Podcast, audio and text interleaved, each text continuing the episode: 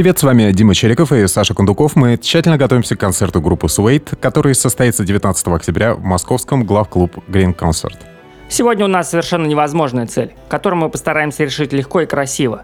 Мы расскажем вам все важное о британской группе Suede, которая в России имеет много поклонников, но нам кажется, что могло быть и больше. На стороне англичан блестящее умение играть живьем, театральные страсти и харизма вокалиста Бретта Андерсона, который двигается с грацией настоящей пантеры.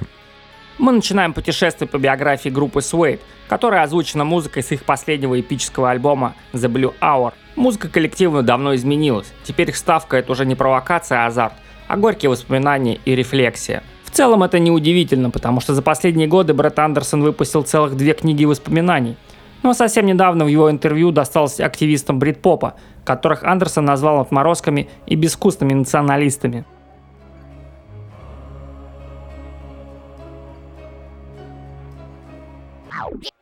Их называют брит-поп-музыкантами, но они на самом деле не такие.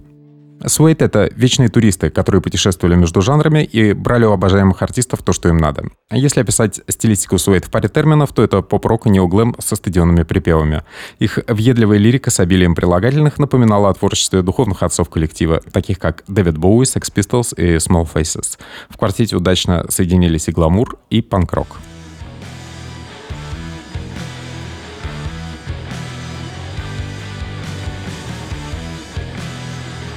В начале 90-х они путешествовали совсем налегке, имея в запасе только ручную кладь. Зато одеты были с иголочки. Примерно так, как будто бы только что ограбили антикварный магазин.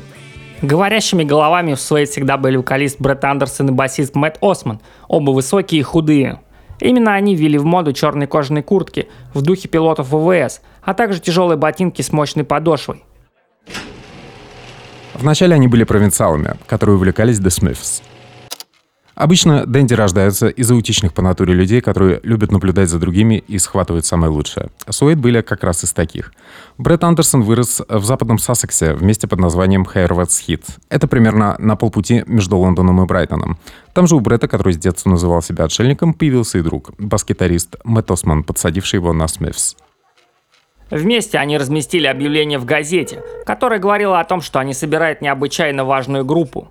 На него откликнулись барабанщик Саймон Гилмерт, который оказался единственным геем в группе, а также совсем молоденький гитарист Бернард Батлер. Последний сделал ставку на очень медленные гламовые соло и рифы. Именно альбомы с его участием многие поклонники Суэйд считают классическими.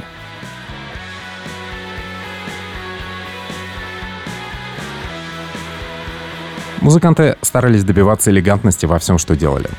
Это касалось не только внешнего облика, а в частности они могли без конца разбирать классические песни вроде «A Day in the Life» группы The Beatles, чтобы постичь мастерство пауз и ненавязчивость. Именно последнее качество делает первые диски группы пригодными для прослушивания на повторе. Они просто никогда не надоедают, хотя суэты пользовались мелодиями, которые запоминаются после первого прослушивания.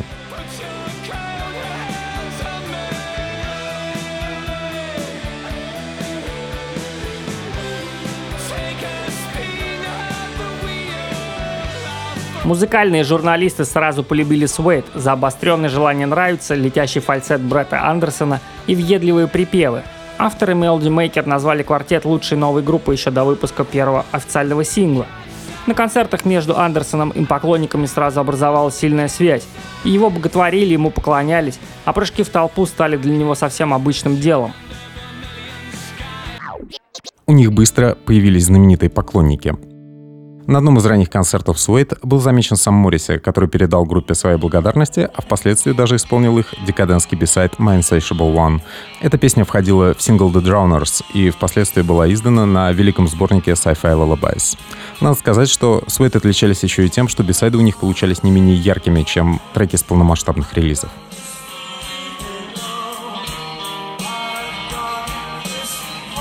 Растущему культу Суэйд очень помогли развязанные тексты Андерсона, которые транслировали полную сексуальную раскованность. Женственный образ Бретта в ранние годы группы ничуть не мешал его статусу секс-символа. Он встречался с Джастин Фришман из группы «Эластика», а девушки, которых грызло внутреннее одиночество, или они думали, что грызло, видели в Бретте потенциально управляемого мужчину-поэта. Дебютный альбом «Суэйт» вышел в 1993 году. Первая пластинка коллектива, которая так и называлась Suede, достигла первого места в британском чарте. Это был самый быстро продаваемый дебютный альбом британских музыкантов со времен Welcome to the Pleasure Dome группы Frankie Goes to Hollywood. Открывается он с гимна So Young, который музыканты играют, если они в хорошем настроении. В том же году они уехали на гастроли в Штаты вместе с The Cranberries.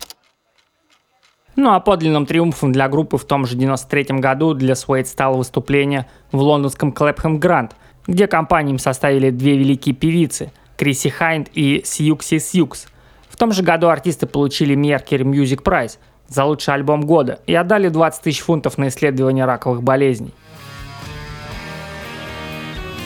Год спустя группу покинул гитарист Бернард Батлер, но он кое-что оставил после себя. Запись второй пластинки коллектива Dogman Star, которая наследовала песням Скотта Уокера и была еще краше прежней, закончилась диким скандалом. Гитарист-визионер Бернард Батлер насмерть поругался с Андерсоном и продюсером пластинки Эдом Буллером. Его место занял 17-летний поклонник коллектива Ричард Оукс, с приходом которого музыка стала совсем иной и куда менее помпезной, чем до появления Ричарда.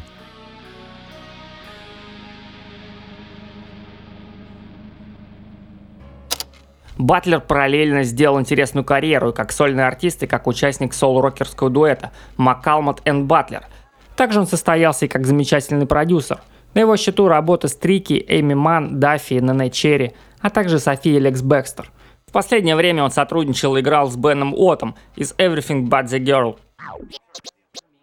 Для нового альбома Coming Up Суэй добавили еще и клавишника – Новым музыкантом в составе стал очередной худой красавец Нил Кодлинг, вместе с которым была записана пластинка, ставшая самой продаваемой в карьере группы.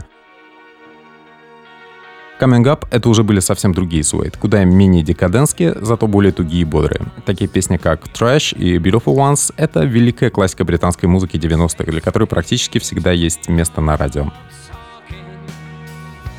Клавишные правили музыкой группы на четвертом альбоме коллектива Head Music — который вышел 3 мая 1999 года. Интересно, что абсолютно триповый по своей подаче клип She's in Fashion снял до британцев шведский режиссер Йохан Ренг. Этого автора, который работал для Боу и Мадонны, ценители кино наверняка знают по известному сериалу «Чернобыль», показ которого наделал шума в первой половине этого года.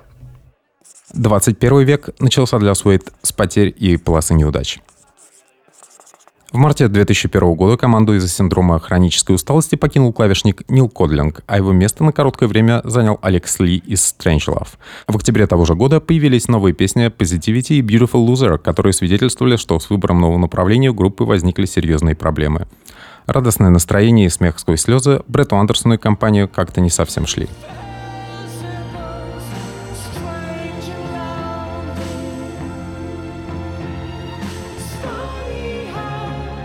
Кризисная пластинка New Morning появилась в сентябре 2002 года и с трудом добралась до 24-й позиции в британском чарте. Этот альбом участники коллектива сами называют своей неудачей и вспоминать не любят. Все кончилось тем, что год спустя Брэд Андерсон заявил, что находится в тупике и нужно время, чтобы вернуть вдохновение. Новым интересом для Бретта стало сольное творчество. К карьере Бретта Андерсона как сольного исполнителя можно относиться по-разному. За время отсутствия в коллективе он сильно вырос как вокалист с технической точки зрения и научился мощно петь не только фальцетом. До сих пор Андерсон исполняет свои треки так, как будто не может нарадоваться на мощь своего голоса и время от времени переходит на крик. Подобные устремления Бретта оказали влияние и на музыку.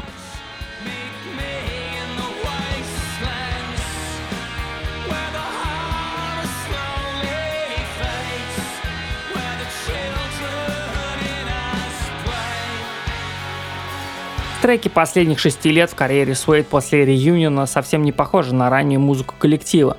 Все элементы вроде бы остались на месте, но появился оперный трагизм и некоторые эмоции, созвучные русской тоске и кручине. Подобные треки вроде Still Life случались с коллективом и раньше, но теперь тяжелой перегруженной музыки в альбомах британского коллектива стало значительно больше –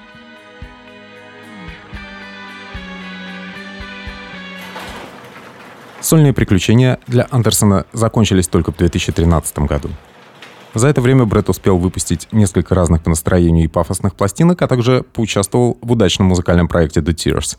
В нем Андерсон совсем ненадолго воссоединился со своим другом и соперником Бернардом Батлером. Их пластинка Here Comes The Tears по уровню созданных песен совсем не уступает поздним Суэйт, так что ее точно стоит рекомендовать для прослушивания. Ну а в 2013 году появилась первая пластинка Suede после полноценного реюниона. Называлась она Bloodsport – и музыканты действительно звучали как спортсмены, вылетевшие на спринт с мыслями о победе. Впрочем, с тех пор альбомы у группы были совсем для проформы и демонстрации экспериментов с уровнем пафоса. Главным стали эпические концерты, на которых Андерсон мечется прямо как тигр в клетке. Особая благодарность за предоставленный альбом The Blue Hour мы выражаем компании Warner Music Russia и концертному агентству Pop Farm.